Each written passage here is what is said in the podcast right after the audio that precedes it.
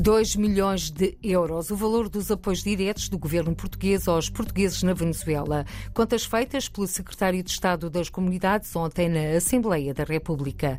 O governo canadiano vai legalizar mais 500 trabalhadores portugueses indocumentados da construção civil. Anúncio feito ao coordenador do PSD para as comunidades por responsáveis pelas migrações no Canadá.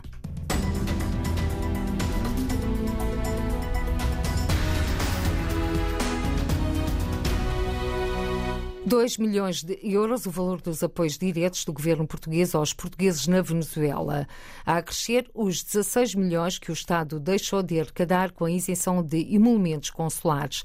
Contas feitas pelo secretário de Estado das Comunidades, Paulo Cafofo, ontem durante a audição na Comissão Parlamentar de Negócios Estrangeiros. Aquilo que têm sido medidas do governo uh, português tem sido de 2 milhões entre uh, os apoios sociais entre os apoios eh, eh, à rede médica e aos medicamentos e aos apoios que nós damos para o associativismo. A Venezuela é um país eh, e a nossa comunidade da Venezuela tem sido prioridade para o Governo e, portanto, a esses 2 milhões neste tipo de apoios junta-se, que lá está, também a isenção de emolumentos consulares e estamos a falar já do investimento de 16 milhões de euros que o Estado não arrecada para benefício da nossa comunidade.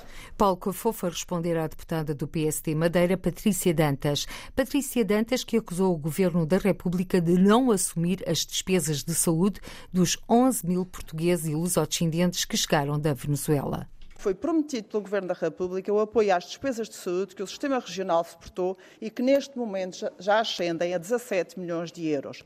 E em diversas intervenções públicas, nomeadamente do Sr. Secretário de Estado das Comunidades, chegou inclusive a prometer um milhão de euros para o Sistema Regional de Saúde no ano passado, a 9 de maio. E nesse momento, dizia ele, que a Administração Central do Sistema de Saúde já teria validado e por isso já estariam prontos a pagar mais de 282 mil euros. Certo é que até agora o cofre regional não recebeu nada, nem 280 mil, nem um milhão de euros. Na resposta à deputada social-democrata Patrícia Dantas, ficou a garantia do secretário de Estado das Comunidades de que os compromissos assumidos na área da saúde são para cumprir logo que as faturas das despesas forem validadas. O governo canadiano vai legalizar mais 500 trabalhadores portugueses indocumentados da construção civil.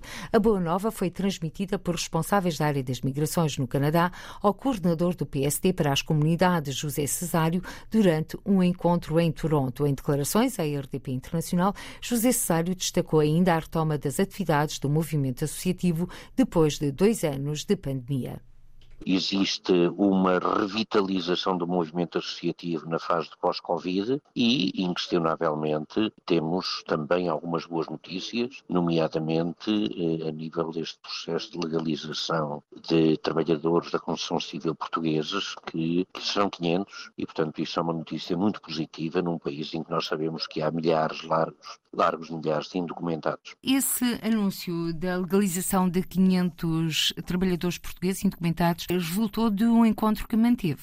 Foi um encontro que eu tive com pessoas ligadas à área das migrações, advogados que trabalham nesta, neste, nesta área e que me, me deram essa informação, aliás, mostraram a, a decisão do governo canadiano, do governo federal canadiano.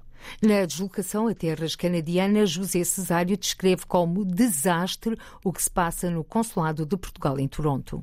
É o desastre autêntico que se vive em Toronto, particularmente. Montreal está bem, mas Toronto está numa situação dramática. Toronto já teve 20 funcionários, tem neste momento 6, está sem chanceler, está ao concurso a decorrer, não tem ninguém que atenda aos telefones. É um consulado que serve uma área que tem mais de 300 mil portugueses. Deixou de fazer totalmente eh, permanências consulares e, portanto, a situação neste momento é o pior possível. Evidentemente que sabemos que não é uma situação única. A generalidade dos grandes postos estão eh, a passar por eh, momentos extremamente difíceis e pena é que se continue a anunciar contratação de pessoas e o tempo que passa não se contrata ninguém, nem sequer o investimento em equipamentos tem qualquer espécie de visibilidade. Dificuldades sentidas também na rede consular na Nova Inglaterra, nos Estados Unidos, diz o coordenador do PSD para as comunidades, para destacar a incerteza que se vive no vice-consulado de Portugal em Providence. Aqui há também grandes dificuldades no funcionamento dos postos consulares, não atingem, evidentemente, a dimensão do que se passa em Toronto, mas há aqui problemas sérios, há alguma instabilidade, particularmente em Providence, uma vez que é um vice-consulado cujo futuro se desconhece completamente, e para além disso, naturalmente, também encontrei eh, pessoas das associações a lutarem pelo seu futuro, porque têm consciência que se não aparecer gente nova, tudo será muito difícil, até porque muitas destas associações ainda não recuperaram da Covid. Eu ontem tive à noite um convívio com cerca de 30 pessoas e muitas delas já não se encontravam desde antes da Covid. José Cesário, coordenador do PSD para as comunidades em visita à América do Norte. Depois do Canadá, está agora nos Estados Unidos. Na bagagem, para além de manter encontros com as comunidades, dirigentes associativos, está também a reorganização do Partido Social Democrata. Já fizemos eleições em sete secções: eh, São Paulo, Rio de Janeiro, Santos, Lyon, Genebra, Estrasburgo, Luxemburgo. Eh, há outras com quem estamos a trabalhar eh, aqui na, América do Norte, com a de Toronto, com a de Newark, Nova Jersey. Estou a encontrar novas pessoas em variedíssimas áreas, na área de Montreal, aqui na área da Nova Inglaterra, em vários países da Europa. Em breve voltaremos a realizar o encontro das estruturas do partido na Europa. Declarações à RTP Internacional de José Cesário, coordenador do PSD para as comunidades, na reta final de uma visita à Nova Inglaterra e depois de ter passado pelo Canadá. É o PSD nas comunidades em tempo de reorganização, agora sob a liderança de Luís Montenegro. Por cá, hoje, foi dia do Conselho Económico e Social partir para uma nova etapa. Esta tarde foram empossados os membros para o mandato até 2026. Paulo Marques é de novo representante do Conselho das Comunidades Portuguesas no Conselho Económico e Social.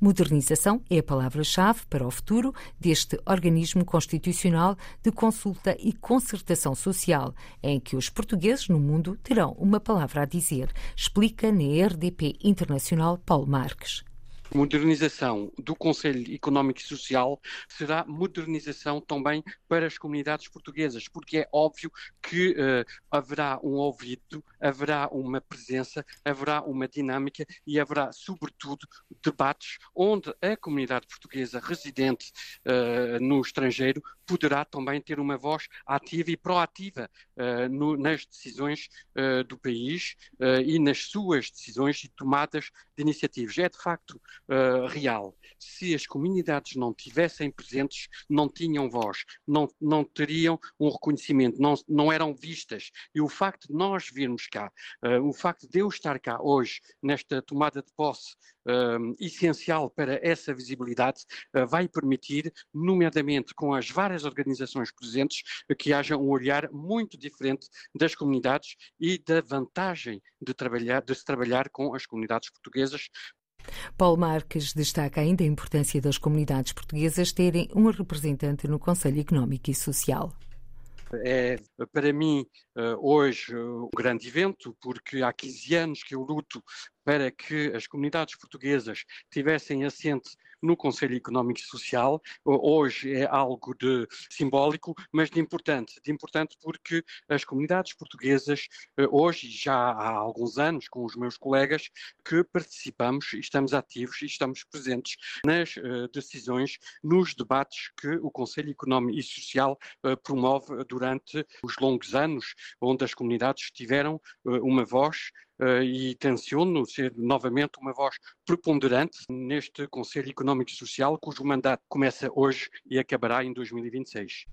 Paulo Marques, conselheiro eleito por França, o representante do CCP no Conselho Económico e Social no ano em que este organismo, consagrado na Constituição, completa 30 anos de existência. 30 anos de SES que podem ser revisitados no livro 30 anos do Conselho Económico e Social, da autoria de Pedro Tadeu, que reúne depoimentos de governantes, sindicalistas, líderes de confederações e antigos presidentes da instituição, além de oferecer cronologias de detalhes sobre como funciona e os acordos obtidos na concertação social.